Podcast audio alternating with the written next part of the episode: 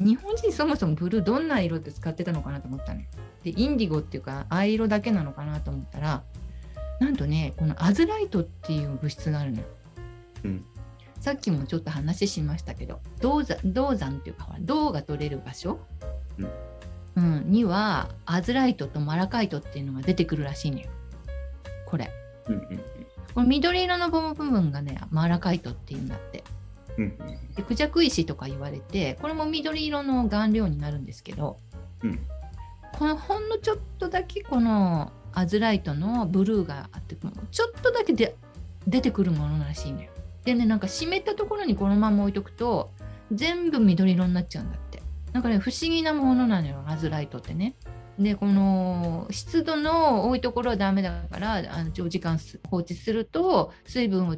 吸収して緑色になっちゃうからまあこう見つかったらすぐにこの削ってうんなんか乾燥した場所にこう置いとくらしいんだけどでそういうものを集めてどんな絵ができたまあそれを使ってたっていうのよ日本では。うんそれを群青色って、まあ、確かに群青色ってのあるよね言葉が。で群青っていうものが日本の昔の高松塚古墳とか、まあ、そういうところにでも使われてただろうっていうんでそれはちょっと確認できなかったんですけどもこれ狩野英徳。このね四季花鳥図っていうのはうん。八角美術館っていうのかな？白白いやつわかんないね。白鶴っていうのは白鶴美術館っていうところで保管されているあの所蔵されているのでこれがアズライトの群青の色らしい。だいぶ違うね。違うね。このブルーといってもやっぱりこう濃紺というか。やっぱり紺、紺にに近いよね、やっぱりね。うん。でもなんか私の感覚としては水はうん。こっちの方がなんか深くていい趣があっていいかなっていう感じはある。うんうん海なんかもさあのすっごく晴れた日に海見たことあるんだけどなんかこんな色してたよやっぱうん。うんうんうんだからこっちの方が自然で日本人はこの自然のこの色を好むからうんうん。なんか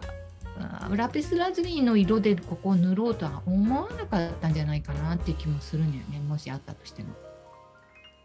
でこのでもねこのアズライトですらしかし、やっぱりさっきも言ったようにあの変色しやすいので、うんまあすごくこう貴重なものでこの濃紺のこの鮮やかな色は。うんうんなんか織田信長とか豊臣秀吉が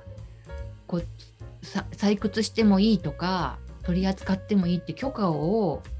下ろすまでは使えないものだったらしい。ええ将将軍が許可出さないでね。そうそう。すごいね。なんかすごい貴重なものだったらしいんですよ。なんかだからそのもの自体絵の具自体がもうなんか宝物というか。うんうんだからまああのラピスラズリー的な、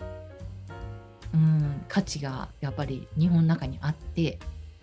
でこのやっぱ狩野派のこの狩野派っていうのはほらもうお抱え絵師だから、うん、だからやっぱりそういうもの許可をが下りてちゃんと使えてたんだけどやっぱ庶民はこれこれは使いたくても使えなかったんだろうなって思ってたの。うん江戸時代に入って尾形光琳っていう人がこれも国宝なんですけどもえこれはね根津美術館っていうところにあるんですよ。でねこれ綺麗だあえこれ綺麗だね。綺麗だね。うんこれあやめっていうかうんうん。これがね同じようなやつがもう一つあって、まあ、橋があって八つ橋図っていうのがあるんですけどここにはちょっと持ってきませんでしたが修復するので。これも同じようにこうあやめがこうずーっとね描かれていてそれはもうアメリカのメトロポリタン美術館が今所蔵してます、うん。まあ、そのぐらいすごく評価の高い作品で、まあ、これはねヨーロッパ人どういうふうに見るかというとなんでこんな花にこんな素晴らしいブルーの色使えるのっていう感じなのよ。つまりマリアとか高級なとか、まあ、財力を持った人が描かれる場合にしか使われないと思っていたブルーの色がこんな青い花っていう自体もさ何この花みたいな感じなのよ。うんこんな花あるのみたいな。そしてなんでこんな花のためにそんな高価なブルー使ってるのみたいなそういう意味でもよ日本人にはちょっとわからないブルーの秘密というかブルーのパワーというかそういうものが存在するんですよ実は。これはもうフェルメールもやらなかったしフランジェリコもしなかったしできなかったし日本人がも持っていると固有の何かさ特別なものなんですよねこのブルー。まあこれはまあアズライトっていうラピスラズリーから比べれば、まあ、ありきたりな方の材料だけども私はなんかその希少なものだから絵が素晴らしいっていううん。ものではないと思うからね、まあ、確かにフェルメール人気があるんだけど、うん。でこの絵の意味もすごくあるとは思うんだけれど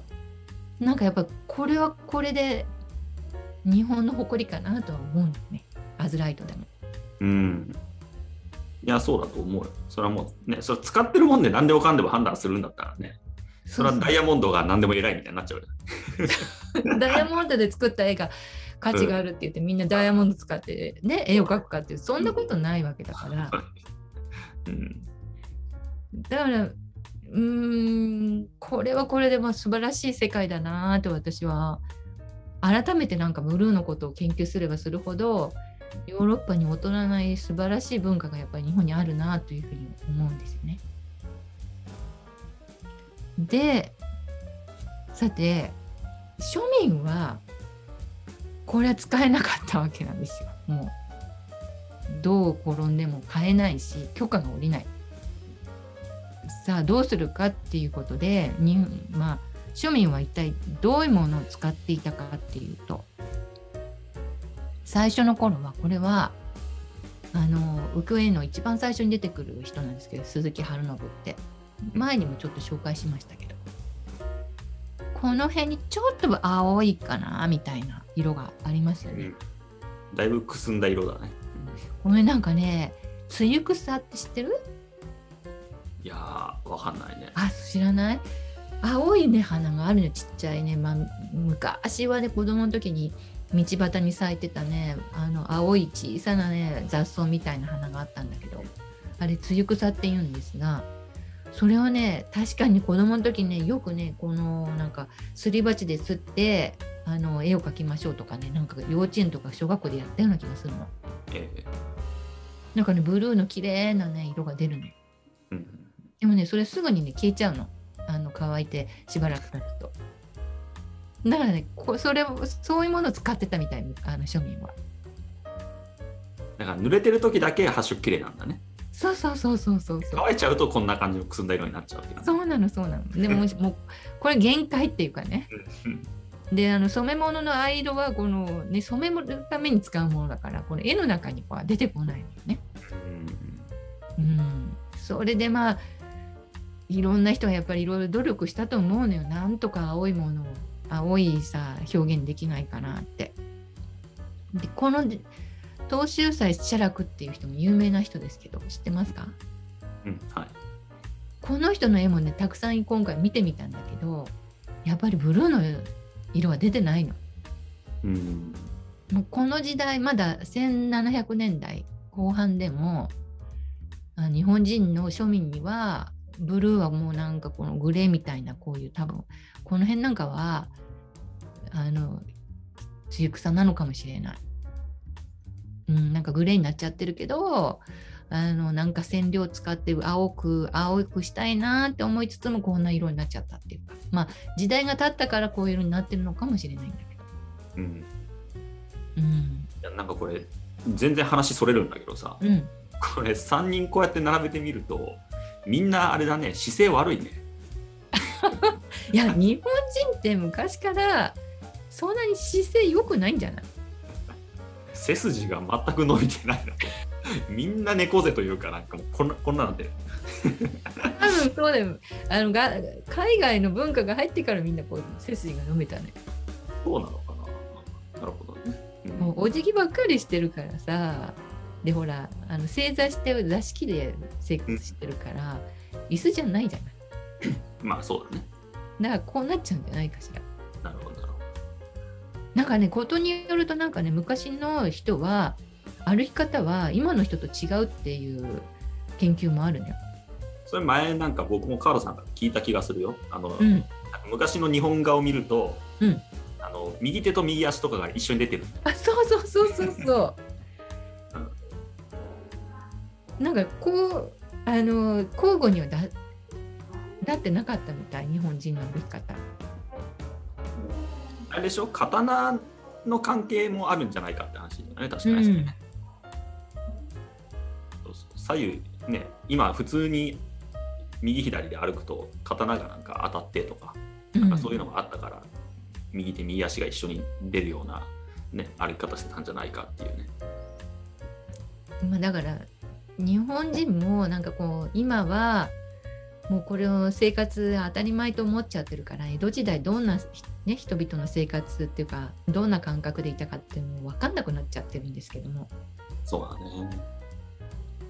昔の人のことを、まあ、生活をこう想像してみるに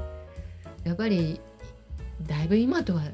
相当違うんじゃないかなと思うね。食べ物も違うし生活も違うしましてやその絵の具なんかねどういうふうに手に入れてたのかなって思うんですけど、うん。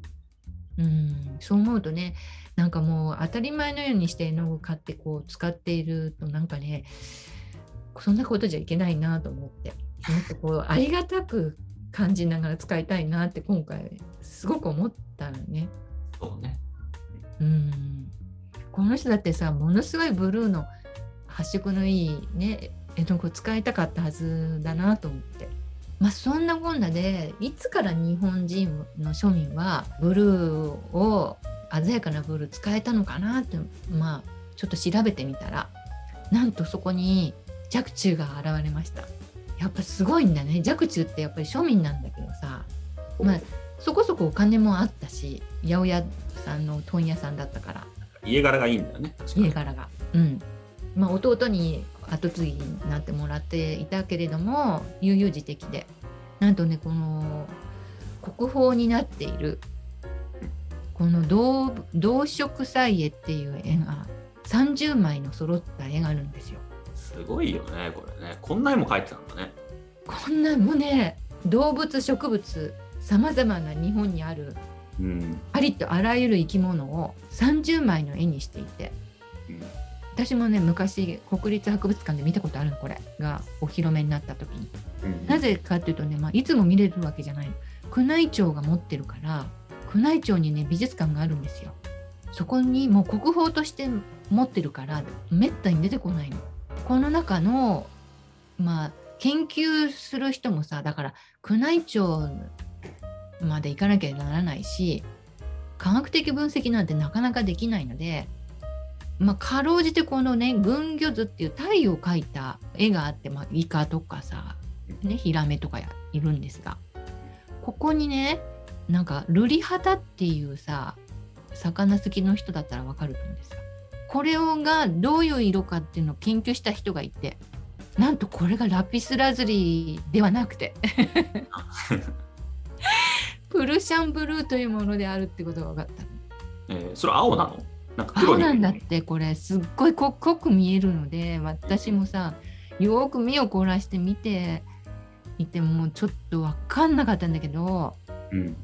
ここにプルシャンブルーが使われてるっていうことだけは分かったらしうーんいもっと研究してよと思ってね実はもっと鮮やかな作品があるわけですよ。それはどれかっていうとこの隣にあるバイコーズっていうこれすんごい私も魅力的だなと思って見た経経験があるんだけどこのブルーが何とも言えなくこの構図をさうんあの絵のこの構図にこう組み込まれていてこの色が何とも言えないブルーなのよね。で素敵だなと思って見た経験があるのでこれプルシャンブルーかあなんかラピスラズリかちょっと誰か研究してよとか思ってるんですがっとわこれはもうだから研究できないみたいなこのあの宮内庁に入っちゃってて。うんうん、それでまあなんかこれはこの特別な青のような気が私はしてるんですけれどもなんとねよく調べてみるとこのプルシャンブルーっていうのが突然ね開発されるんですよ。やっぱりこう長年このウルトラマリンが手に入らないのでドイツ人のあのヨハン・ディッペルっていう人があのヨハン・ディースバッハっていうあの弟子を持っていてこのディースバッハがなんかこのか2人でまあ開発したみたい。ね、これが1704年なのででもねなかなかその一般には出てこなくてこのイギリスのジョン・ウッドワードっていう人が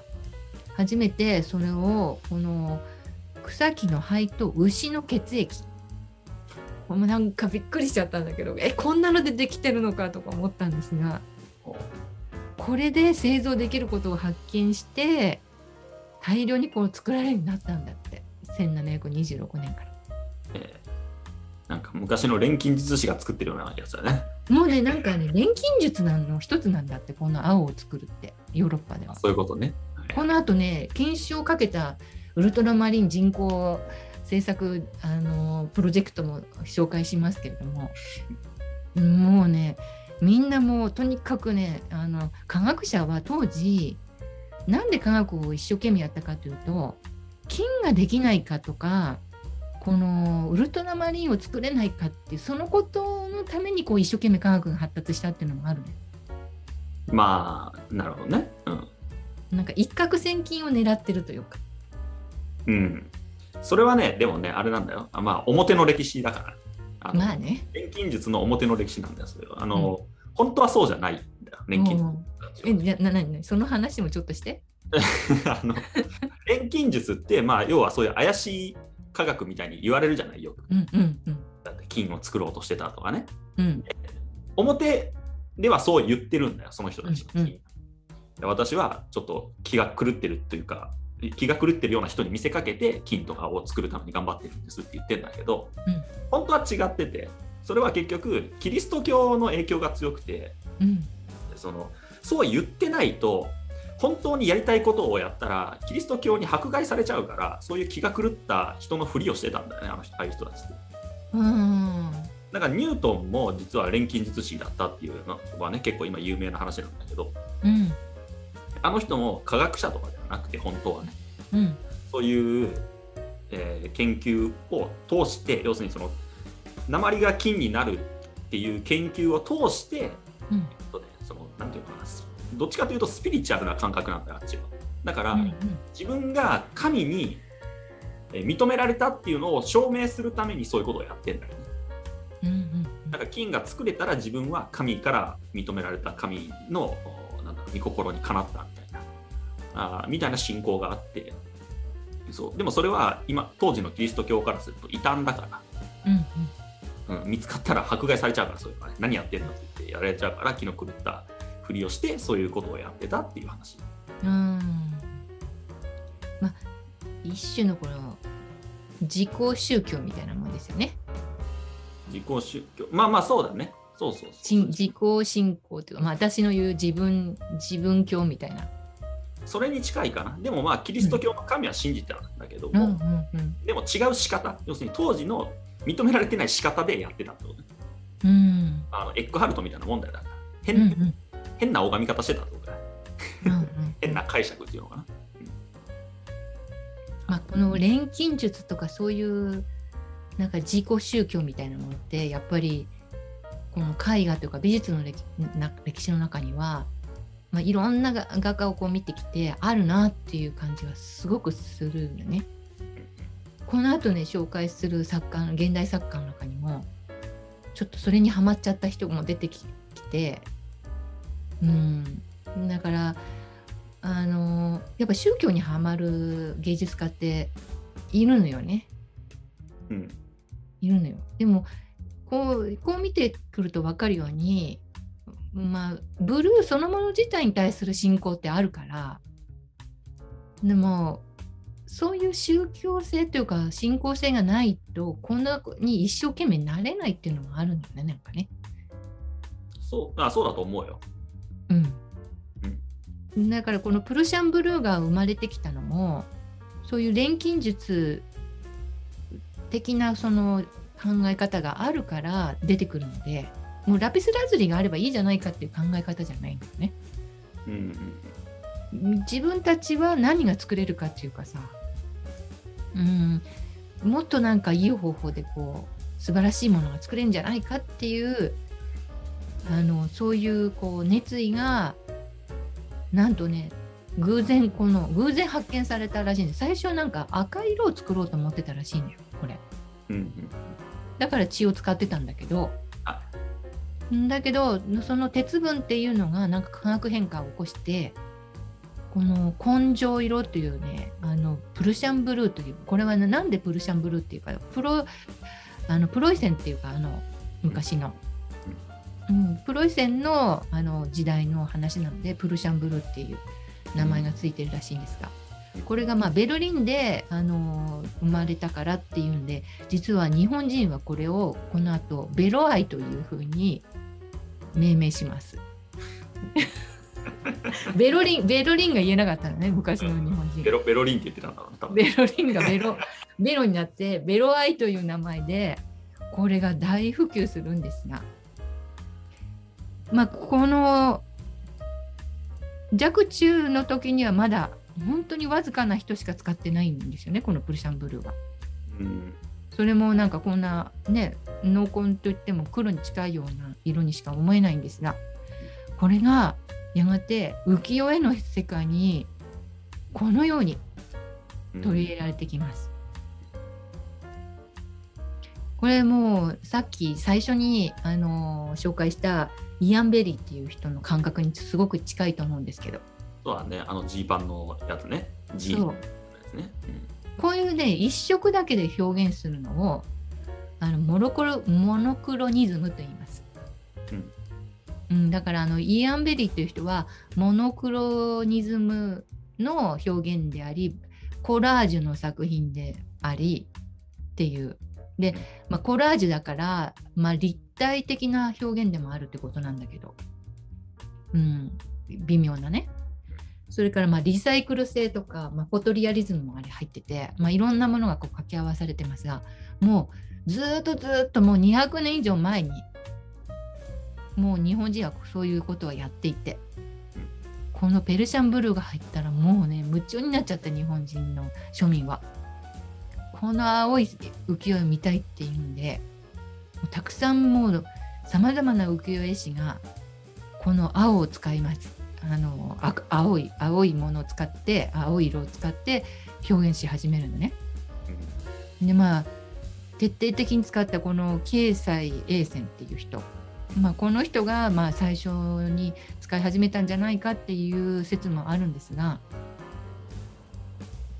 歌川国貞っていう人も使ってますしこのように。え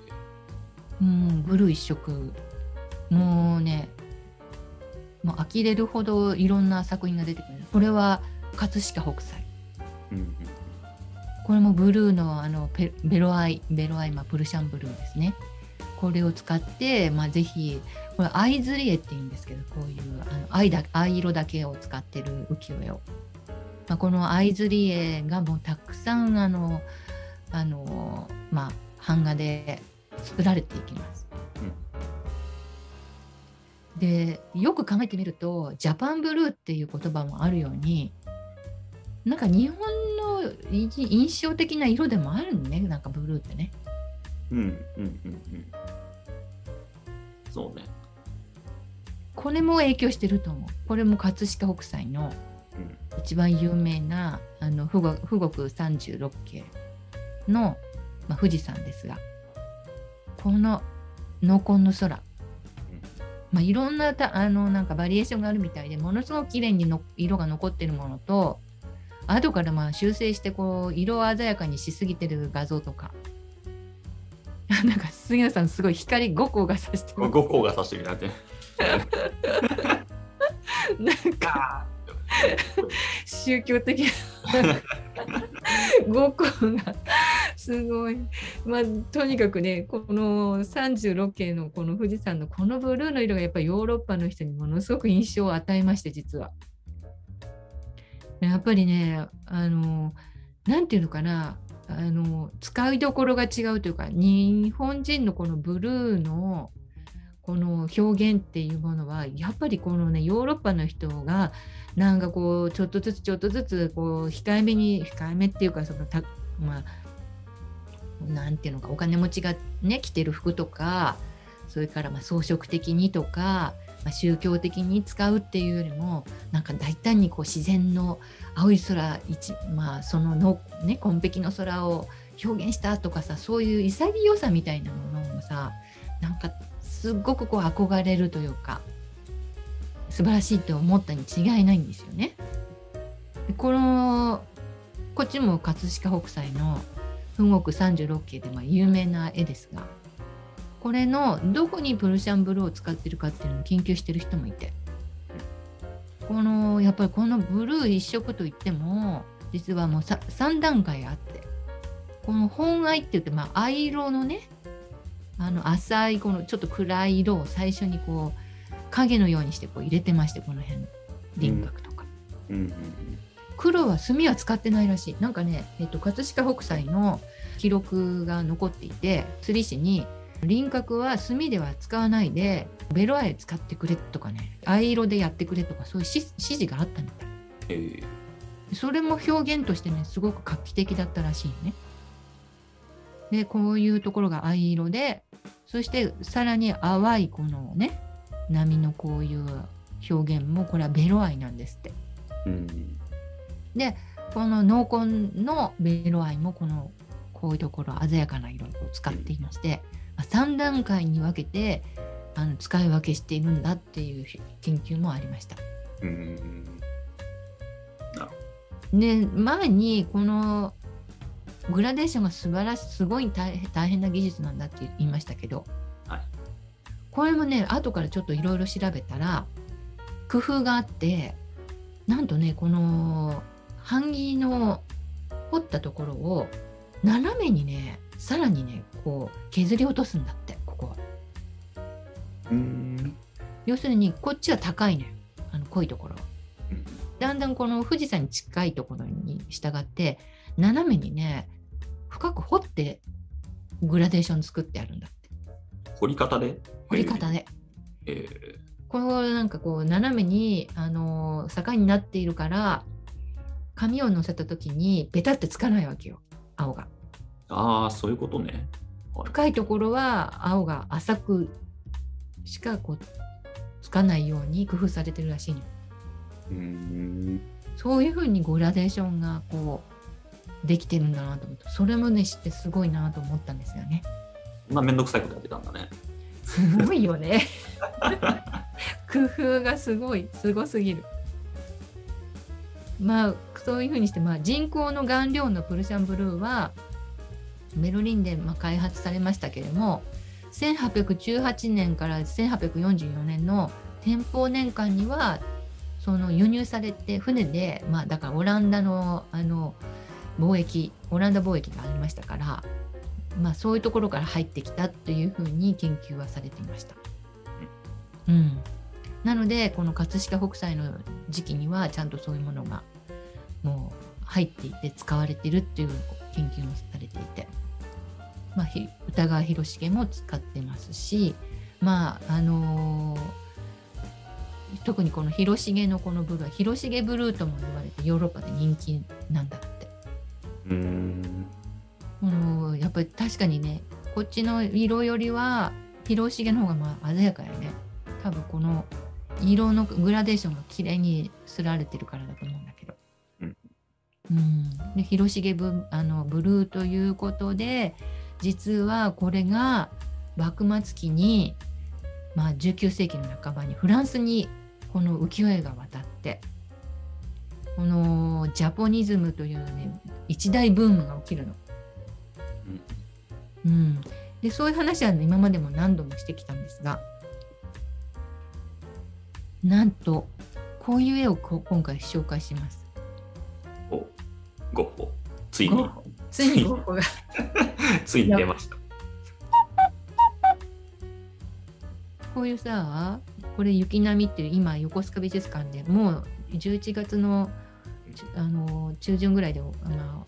展示は終わっちゃうんですがうんとこの雪並みっていう本当は切羽っていう私としては切羽なんだけど切羽詰まって制作した。か らこれちょうど大震災のさ時をまたいでこう制作してて、うん。うん、これはねペルシャンプルシャンブルーっていうのを私はずっと使っててこの時期は。それとスマルトブルーっていうのはこの辺に使われてるんですけど、うん。これスマルトブルーっていうのはねガラスの色なんでね。青いじゃない？ガラスって。何？もう本番始まってんの？これは。あそうそうそう。ゴッホの話どこ行ったの？ゴッホの話。ゴッホの前にちょっと雑談で話してるの自分の時に。そうそうそうでこのプルシャンブルーとスマルトブルーをさ使っててやっぱりね私の中ではねこう確かにウルトラマリンの色は綺麗だなと思うんだけどなかなかねこうしっくりきてないところはあるねいまだに、うんうん、でも最近になってそのいや実はねスマルトブルーっていう色はねすごく魅力的な色でこのアクリルの絵の具にはあったんだけど油絵の具にないのよ。でどうしてなのかなって調べたらねあの油にはね合うとねこの色があせちゃうんだってこのスマルトブルーって。ガラスでできてて、えでそれでねあそれでないどこも会社も出してないんだと思ってでそれでこのウルトラマリンをに白を混ぜてこのスマルトブルーに近いようなあのちょっとこう紫紫がかったようなあの水色なんですけどスマルトブルーって。うん、でそそれも使っています。今は。あその当時は使ってました。でもね最近のね作品はねターコイズブルーっていうのが中心ですね。うん、だからなんかこのケン・ウィルバーの話をあの読んだ時にその色の話なんか私の中にもすごくしっくりするところがあってこのターコイズに行く、ま、入るまではグリーンの緑色がよく出てたのでミリジアンっていう色をよく使ってたんですけど。なのでなんか私自身もあの自分の今までの制作を振り返りながらこのブルーの色を今回こういろいろ話してるんですけど。うんうん。でこのゴッホね。いやこのゴッホのこのね「タンギじいさん」って作品あることは知ってたんだけどこれ有名だね。あ有名？知ってた？この内容。僕は見見たことあるよ。うん。あある？どこで見た？あごめんごめんごめん。そういう意味じゃなくて、あの、うん。この絵を知ってるよってこと。あ知ってる？あ本当。な何か何か興味を持っなん持ってるこれ多分ね、教科書に載ってた昔の美術の。そうなんだ。うんうん、まあ多分ね日本人で嫌いな人はいないよねこれ見た時にね まあ、まあ、好き嫌いを言う作品ではない気がするけど、まあまあ、興味持つよね日本人だったら。そうなのかな。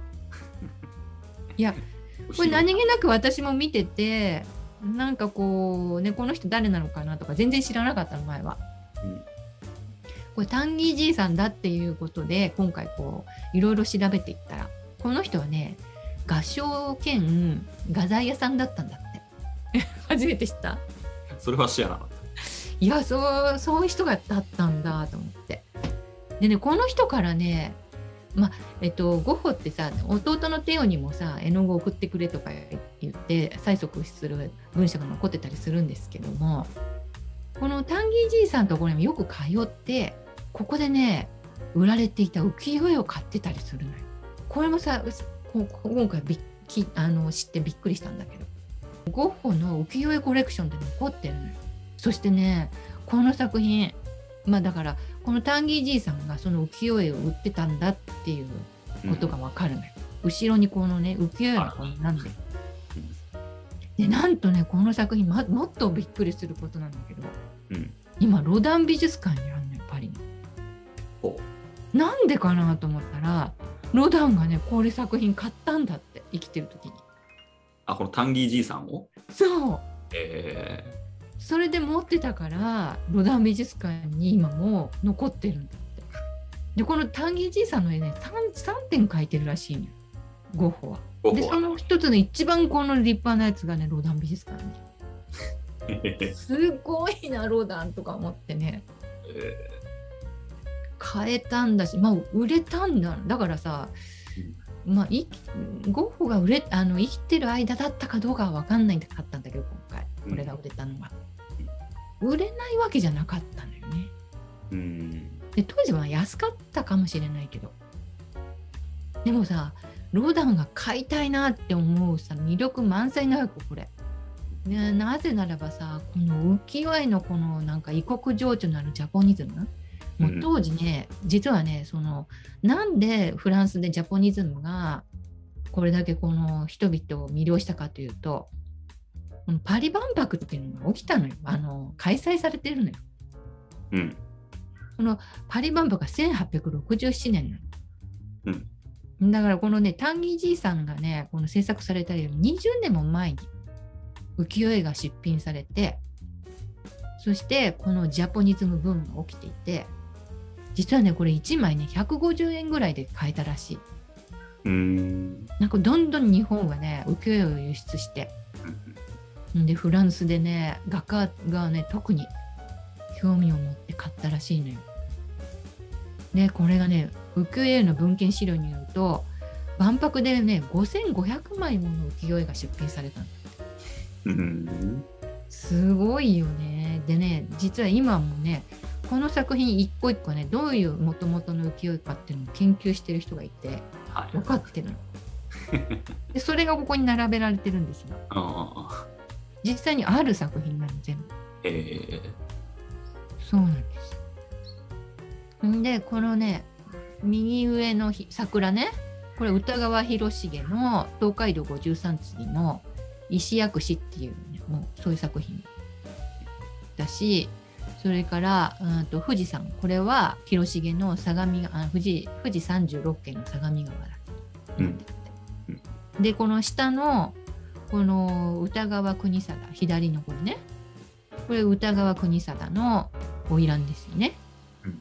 ん。で、この左の人、これはね、なんか入谷の朝顔って有名なんですが、今でも。朝顔市があるんですが、まあ、その朝顔だろうと言われていて、まあ、作者は不明なんですが。んで、まあ、これはね、なんとね、パリのね、で発行されていた雑誌があって、パリイリュストレ、パリイリュストレっていう雑誌があって、そこにね、表紙になったらしい、この浮世絵が。ー当時。でそのそれもなんかねあのか書かれてその元の浮世絵もこの丹木じいさんが売っていてそれを書いたんだろうと言われて。うん、でなんとこのゴッホのあのコレクション、うん。当時はね浮世絵をねクレポンと言ってたのフランス人も。うん。でこれはねちりめん浮世絵ということでなんかよく調べてみるとその浮世絵もなんかただでも和紙にすられたもんだと思ってたらこれがねこうすられた後にちりめんのように縮むっていう紙を日本人は作っていて。うんなんかねこのシワがねなんかこうねちりめんじわが出ているこの版画があったんですって。うんでそれも珍しいということでこのクレポンを1枚150円でか買ったよみたいなのもね日記に残ってるらしいの。でそのこれが全部17枚あって全部それなんですけどで当時はもっとこのぐらい明るいすごい色彩だったんだろうけど今ちょっとこうね色が褪せてしまっていますが。でもちろんこれなんかはフルシャンブル。ーうん。うん、ベロアイを使っていてこれもやっぱりその当時のフランス人がいや日本人もこれ使ってるんだみたいな感じ。なんでこんな鮮やかな絵が描け版画でできるんだろうみたいな、まあ、以前もあのそういう版画の紹介の時に紹介しましたけど、うん。この色彩の感覚をもうとにかくゴッホは気に入っちゃってこういう作品もまあ鮮やかに描かれていますが、うんまあ、ゴッホっていうと色のね色の感じから言うとブルーよりはどっちかというと黄色の印象が強いかなと思うんですけどどうですか？うん。そうだねひまわりの絵もあれ黄色多いもんね。そうね。意外。そうそうそう。だから黄色なんかゴッホっていうとブルーっていうよりかは黄色なんですけどこんな絵がありました。これねおなんかさっき説明した中のまあ前回というか前々回というふうになるか分かりませんがなんかこの尾形降臨のこれ、うん、なんかこう近いもの感じません？うん。そうだね。似てるね。なんかどっかでこの紹介されたのか知ったのかなっていう感じでこのゴッホはアイリス随分これ1点だけじゃなくて何点も書いてるんですけど、うん、当時ねアイリスを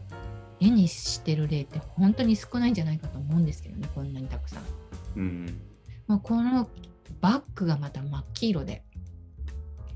尾形降臨どっかでしたかなっていう感じが私の中にはちょっとこう感じられてたんですけどね。うん、でおそらく黄色っていうゴッホの頭の中にはその対照的なブルー絵に対する興味ってあったはずなのね。だからこの色の対象によってこのさ色彩のこの輝きを表現するっていう工夫がここに見られるんですが。ね。このところがねこの後半になってくるとゴッホの、うん、ブルーの作品たくさん出てくるんですよ。うん。まずこの作品。これはね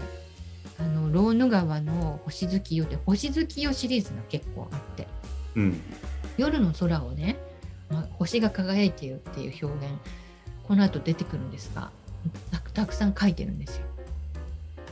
で私はこの青は多分これはねプルシャンブルーじゃないかなと思うんですよね。うん、これはねまあいろんなブルーがあるんですがコバルトブルーも入ってるかもしれないんですが時代的にやっぱりプルシャンブルーかなと思うんだけど次に紹介するこれ。このブルーはうん、なんかこうちょっとプルシャンブルーと違うでしょ。そうね。うんうんうんうんこれも星月夜でこれも私私の頃のその美術の教科書にはこのヴィンセント・ファン・ゴッホの星月夜は出てたんですけどね。うんこのブルーの色と黄色の対象のね美しいこの夜空なんてこう考えつかないもんねこんな絵はね。うん、でまあこの美術の解説書なんかにはこの糸これは糸杉なんですけどこれはこうなんか死の象徴であるみたいなね。なんかこの夜の表現がなんかゴッホの心理を表現してるとか書いてあるんだけど。そうなのかなとかなんかすっごい輝いてるこの月とか星とかね。なんかこの新しい夜の表現ですごいなと思ったことがあるんですよ私は。うんうんうん。これこれはゴッホは1890年に亡くなっているので、まあ、確かに亡くなる1年前の12年前のだから、うん、まあ、そう書きたくなる気持ちはわかるけれども、まあ、これこれも糸杉が出てきますが、うん、こういうあの星月夜があってこれは糸杉と星の見える道っていう日本のあの題名はそういう名前になってますけれどもうこのねブルーのこの立体的な熱い盛り上げ、うん、こんなのはねもうラピスラズリーなんかではこんこういうことはできないので。まあ普通だったらペルシャンプルシャンブルーかなと思うんですけれども私はこの時にもう人工ウルトラマリンができてんじゃないかなと思って調べてみました。うん、で、えー、こうねゴッホのこの自画像なんかにもこの色はやっぱりウルトラマリン系じゃないかなと思って。うん、でえー、調べたところ、うん、コバルトブルーじゃなくてジンコルトラマリン。先にちょっとこっちお話ししようと思うんですが、はい、これはね1806年にもうねあのー、デゾルメっていう人とクレマンっていう人がもうあの違うデゾルメこれねなんかちょっと間違えたかもしれない。うんデゾルメ・クルメマンとかそそんな名前だったと思うんですけど ちょっとこれはねわからないので後で調べてみてください皆さん。で科学の組成が明らかにされてラピラピスラズリーはそもそもなぜ青いのかっていうのが分かってきたわけ。でこれなんとかこうそういう化学組成が分かれば作れるんじゃないかっていうことなんだよね。でこのラピスラズリのウルトラマリンの性質と同じものがガラス工場の壊れたソーダ炉の中から物質が現れたそういう発見があったのね。うんそれでこれはきっと何か熱を加えればできるはずだということであのフランスの科学者のジャン・パプテスト・ギメっていう人がいるんですけどこの人が人工ウルトラマリンを懸賞金をもらまあ懸賞金かけて作ります。だけどね作ってすぐにね発表すると誰かに真似されるんじゃないかと思ってしばらくその製造法はあの明かしてなかったみたい。うん、でドイツの方で先になんか明かした人がいてどっちが先か分かんなくなっちゃったんだけど、うん、でもねこのねジャ,、うん、ジャン・パプテスト・ギメっていう人はねすごい重要なこのあとねあの文化的なあの業績を残している人なんですけど。でこのフランスとドイツでこのウルトラマリンが1830年過ぎるともうできているので、うん、おそらくこのゴーコのブルーっていうのはこの人工ウルトラマリンの方を使ってるんじゃないかなと私は思ってるんです。うん、ところが一方でこの人工のウルトラマリンとは別にあの同時期にやっぱりこう同じようなものを作りたいっていう人が偶然コバルトブルーっていうものを作るこれがフランスのルイ・ジャック・テナールっていう人があの顔料を作ることに成功してるのは1802年なんですよ。うん、でこれはねもっともっとコバルトってなどういうものなのか全然わかんないんですけどいまだに。なんかやっぱ金属らしいんだよ。でなんかキウイ夫人がほらコバルトの実験をしたことで有名じゃない。うん、そうなの？いや僕わかんない。で なんかさ放射能とかどうなのかなと思ったことがあってまあ、調べてみたんですが、まあ、こういう金属のものとは違ってなんか計算コバルトっていうものがあってでこれにが入るとガラスなどが青色に変化するらしい計算コバルト。うん、うん、でそのあのコバルトのだからアルミ酸コバルトっていうものに変化すると青色の顔料であるコバルトのあの顔料ができるみたいな。うん、でそれをなんかね実験でね YouTube でやってる人もいました。うん、実際なんかねそういう材料があると自分自家製のコバルトブルーみたいなのが作れるらしいです。でまあこのルイ・ジャック・テナルっていう人もフランスのあの内務省内務大臣からまあねウルトラマリンの代行代外品を作りなさいって言って、まあ、結局この人は、まあ、ウルトラマリンっていう色じゃなくてコバルトブルーっていうのができたっていう感じなんですけれど、このコバルトブルーのいいところはすごくこの耐食性っていうかあの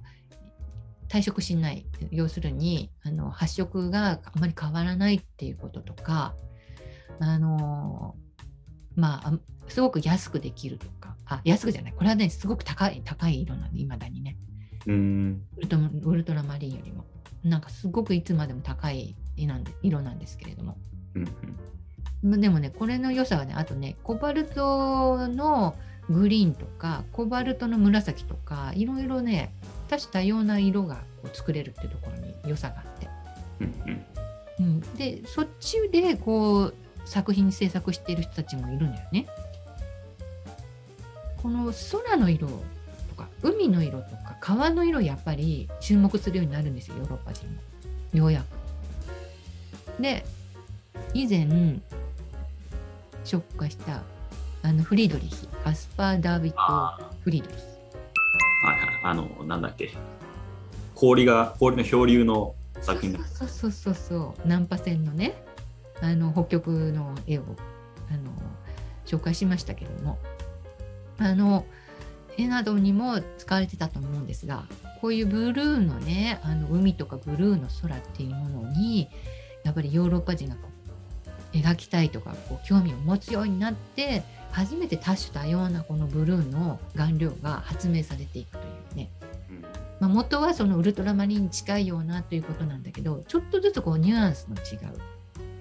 色ブルーが豊富に揃っていくんですよね。これはコロのあのこうすごく広い世界をあの景色をこう描いた作品であのアビニオンっていうねあのフランスのあのアビニオン地方のすごくこう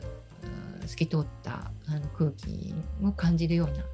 表現にブルーが使われています。でこれのこれはまあプルシャンあと空はコバルトブルーで、えー、と土地のや森のこの辺はプルシャンブルーではないかと言われています。でもこのターナーのこの作品あのターナーってわかります？ターナーね。ターナーは わかんないけど、僕はあの絵の具、なぜか絵の具のターナーの方です。そうそうそうそうそうそう絵の具のターナーの名前にもなってるぐらいまああの一時期日本人の印象派っていうとターナーっていうイメージがあって日の出印象っていう作品があるのであの、まあ、ターナーとあのなんていうのかこう思い出す人が多いと思うんですがこの人はこういうこう海とかあの空とか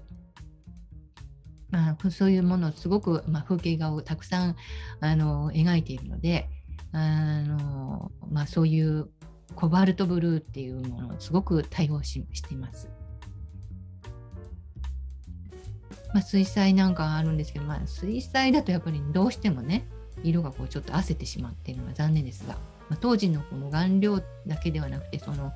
転色剤に使っているあの粘着剤っていうのがちょっとあまり良くなかったのかもしれなくて、まあ、色が褪せちゃってますがこのルノワールのセーヌ川の船遊びなどで使われているこの色もこのコバルトブルーだとされています。うんまあ、ルノワールもねやっぱりちょっとこう昔のこの伝統も引きずっていて、まあね、ちょっとお金持ちのこう市場ではあの女の人とか子供たちの衣装なんかにこうちょっとブルーの高級そうな色をウルトラマリンとか使って、まあ、ちょっと稼いでたっていうのもあるかもしれないんですが、まあ、そういうあの歴史も流れもこう続きながらもさまざまなニュアンスのブルーの色がこう発明されていくっていうのは素晴らしいなって私は、まあ、今回いろいろ調べてみて感じているんですけれども、まあ、このブルーにもいろんなニュアンスがあってちょっと緑系のものとかちょっと深い濃紺に近い色とかウルトラマリーンのようなこうなんていうかすごくこうはっきりした色とか、まあ、絵の具もいろいろ揃っているわけなんですがうんと、まあ、人工のウルトラマリンが、まあ、どのぐらい、まあ、どどういうふうにこう、ね、開発されたかって、まあ、ちょっと話もさっきしましたけれどもこのうんとギメさんが実はこのギメさんものすごいやっぱりブルーで、まあ儲けたというか、あの生産もすごい活発に行って、まあ、だあのその息子さんっていう人がそのお金を使って世界大旅行するんですよ。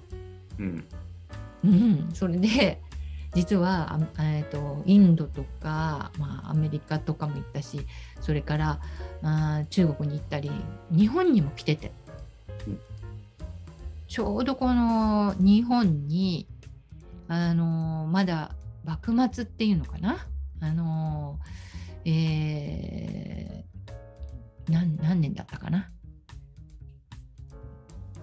1876年。だからあもう明治時代に入ってますね。幕末から明治にかけて。えっとこの時期にあのエミール、うん、ギメっていう人が日本に来て。でこの人がこの日本のさまざまなあの美術品を買い漁って、うん。そしていろんな記録をして日本ではどんなブルーが使われているかとかあとどんな素晴らしい美術品があるかとかそういうものを日記に書いたりなんかしたそういう文物も一緒にあのフランスに持って行ってぜひこのフランスに日本の万あの日本人を万博に招待するべきだって言ってくれたのがこのギメさんらしいんですよ。うんでこれによってジャポニズムっていうのが起きるのでなんか不思議なんだけどもこのうーここのブルーが行ったり来たり行ったり来たりしてるっていうかなんかヨーロッパでできたものが日本に行って日本にであの使われたこのヨーロッパのブルーが今度またフランスに行ってみたいな。うんうんそうそうそう。それでこの人が最終的にこの持ち帰った美術品をもう博物館美術館に収めて今ギメ美術館って結構もう有名な美術館なんですよフランスのパリでは。まああのえっと、ルーブル美術館の東洋館とさえ言われているような状態でさまざまなその文物があの所蔵されていまして本当は持ってっちゃいけなかったんじゃないかなっていうような貴重なものもたくさんあるんですよね。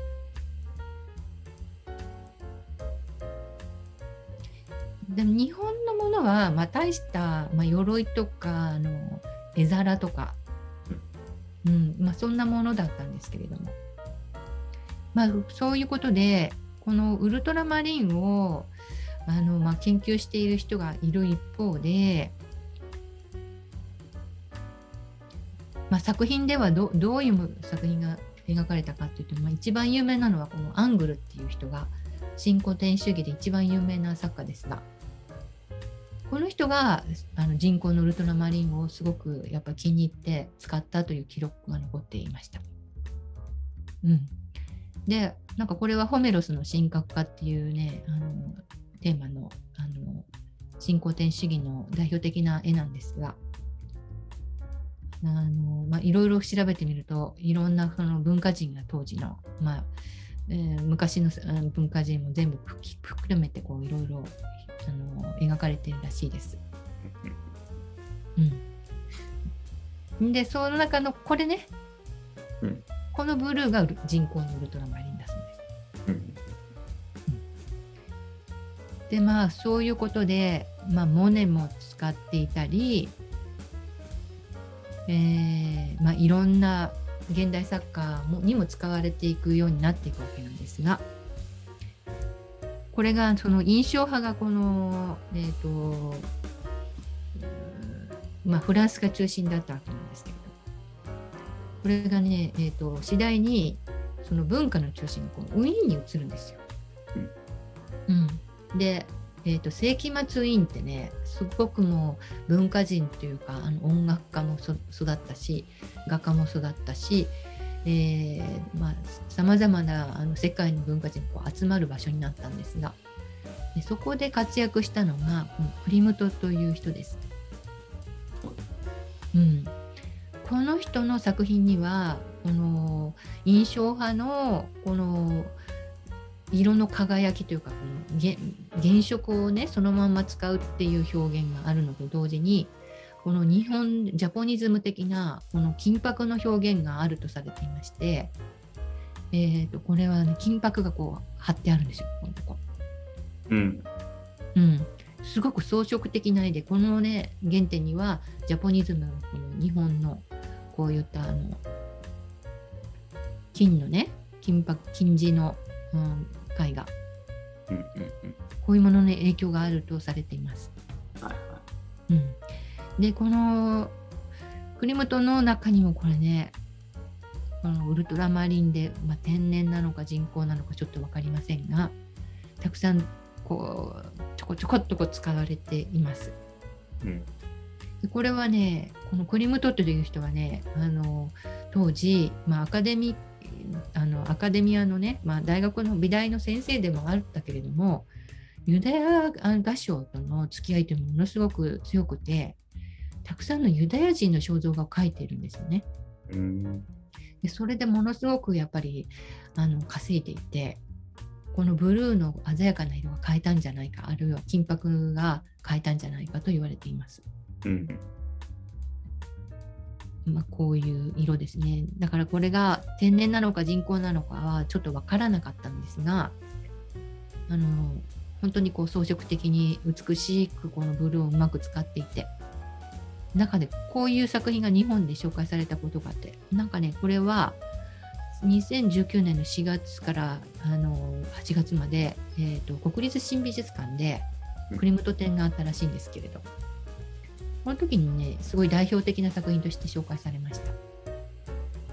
でこれもこのこの人はねエミリエ・フレーゲっていう女性なんですが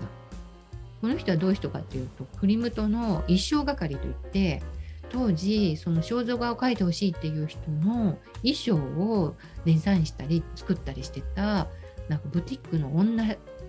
社長みたいな人なんですよね。うん。でこの人自身もそういうあの自分でデザインした洋服を着たところをクリムトに描いてもらっていて。もうここにもねやっぱりヨーロッパ人がいかにブルーの色を信仰してるかっていうことがここに出てるんですけれどもやっぱりここにもウルトラマリンとかプルシャンブルーとかあコバルトブルーがふんだんに使われています。まあ、ターコイズブルーっていうのもねあるんですがこれはねモネブルーと言われている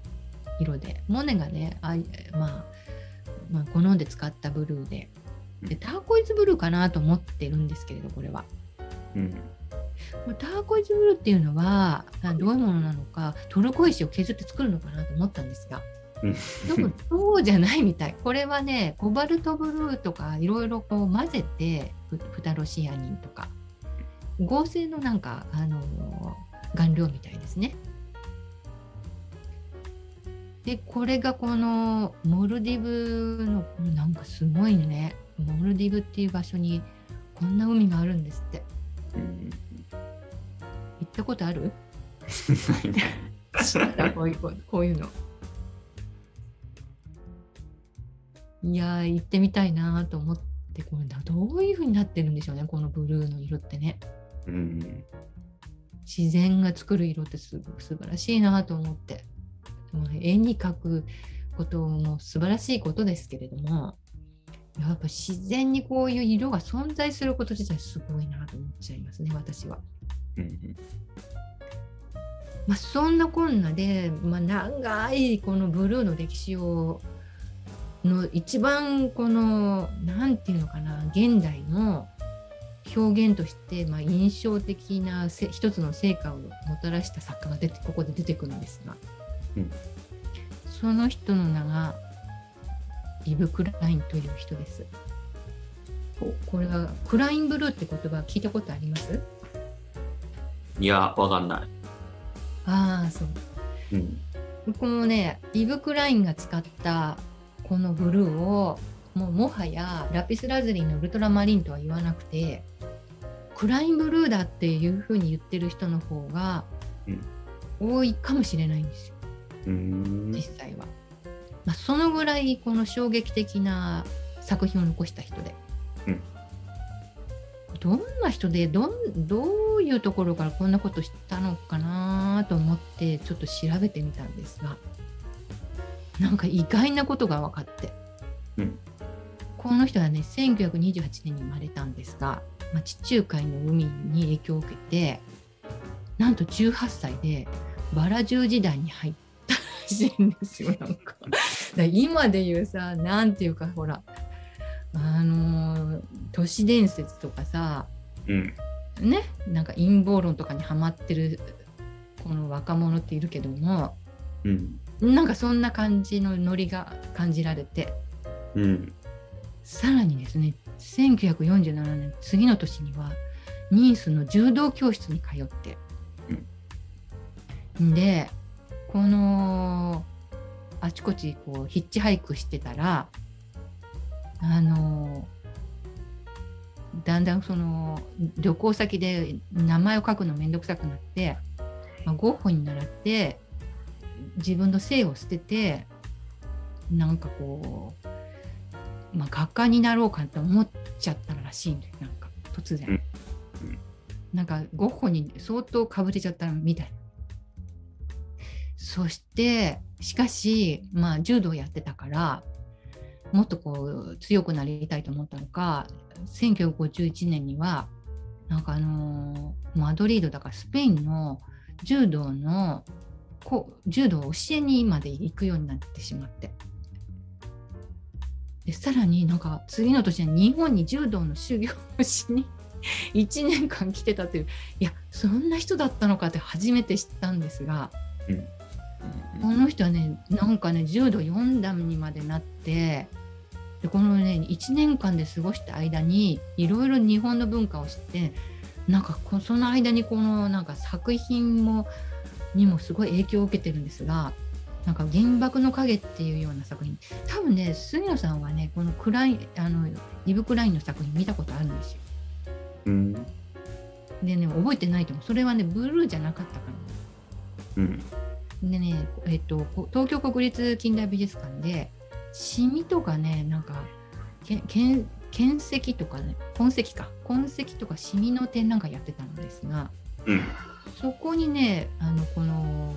イブ・クラインのシミの作品が展示されてました。覚えてないですかね？あそう。なんかあの錆びたやつとか覚えてるあそうそうそうそう。でねこの人の作品の中にはねなんかねこの焦がしたりね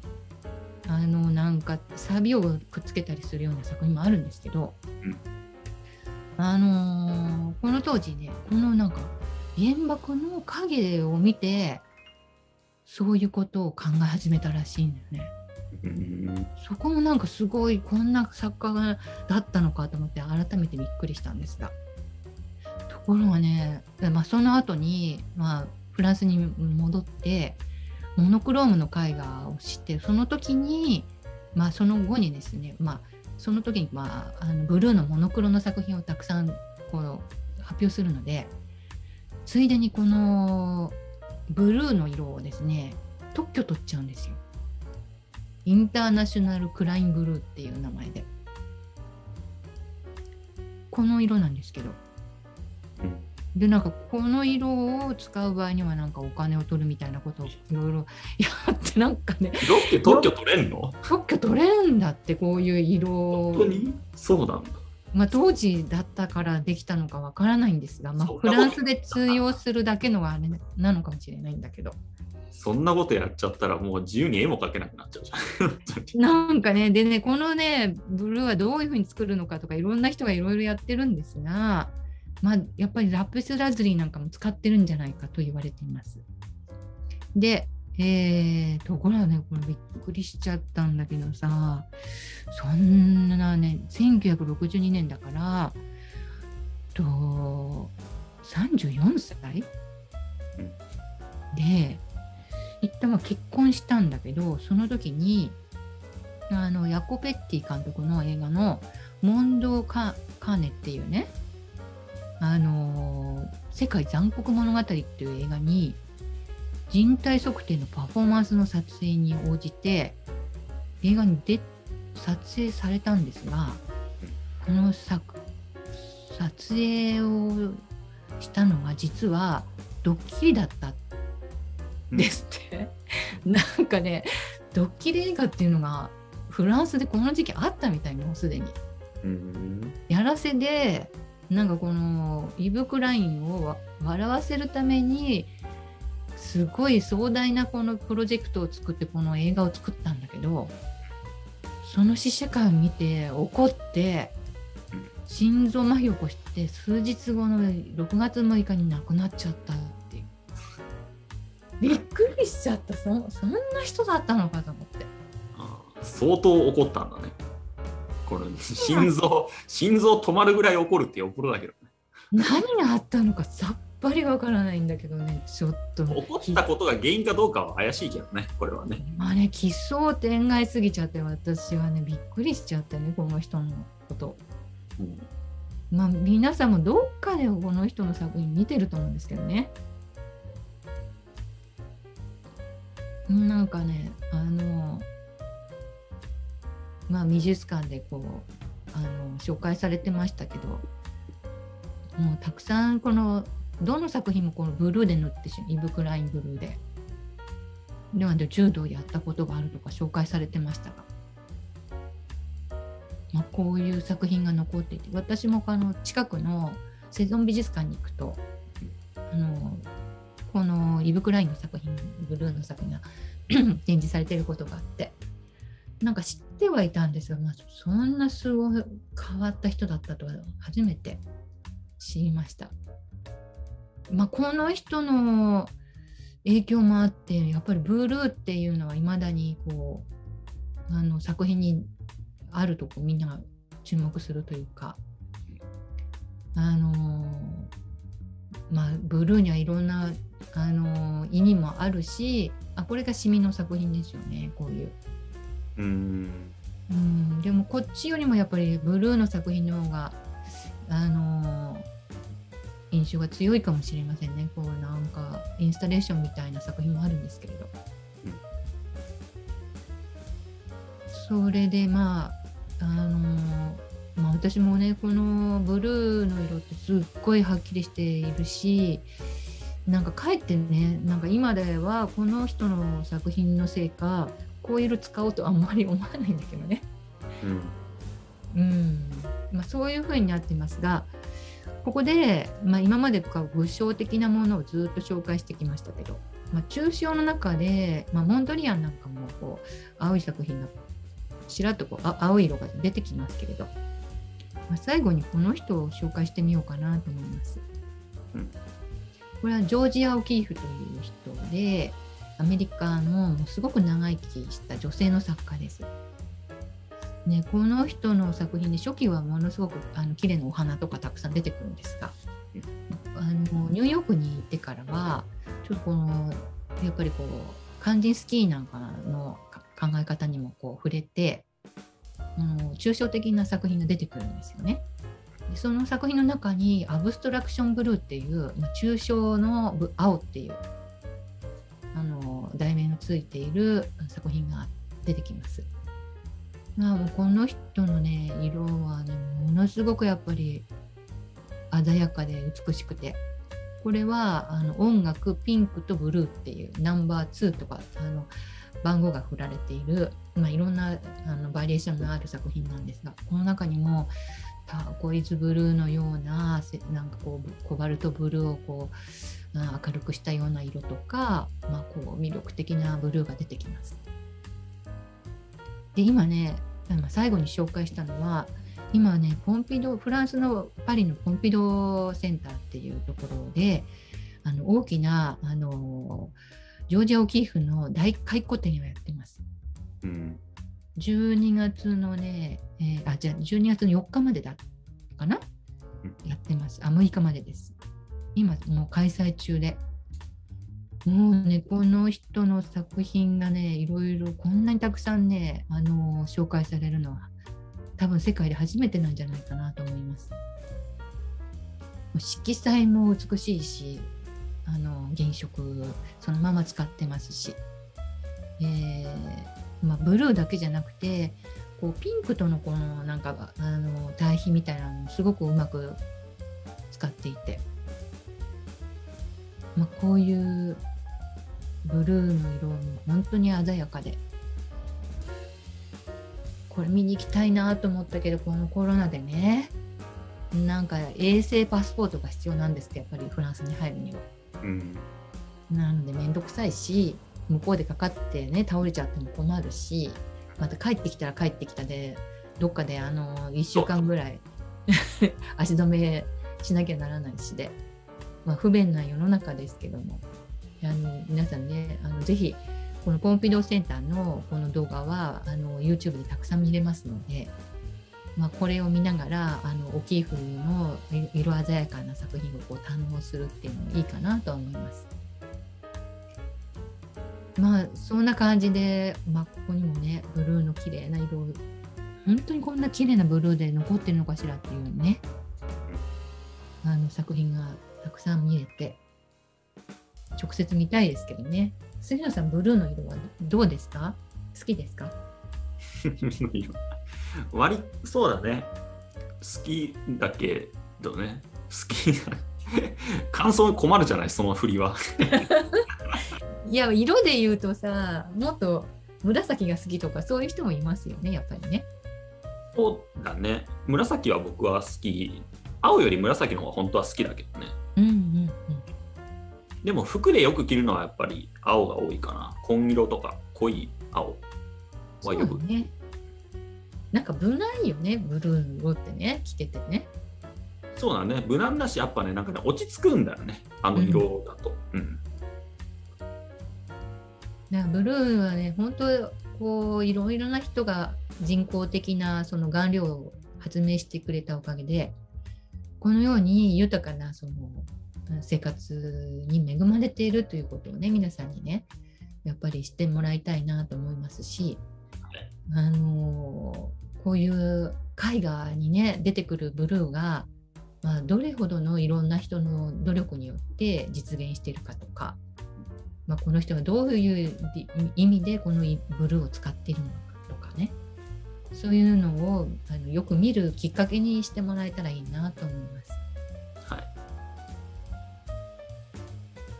今日はブルー今日というか今回はブルーの特集だね。そうそうそうです。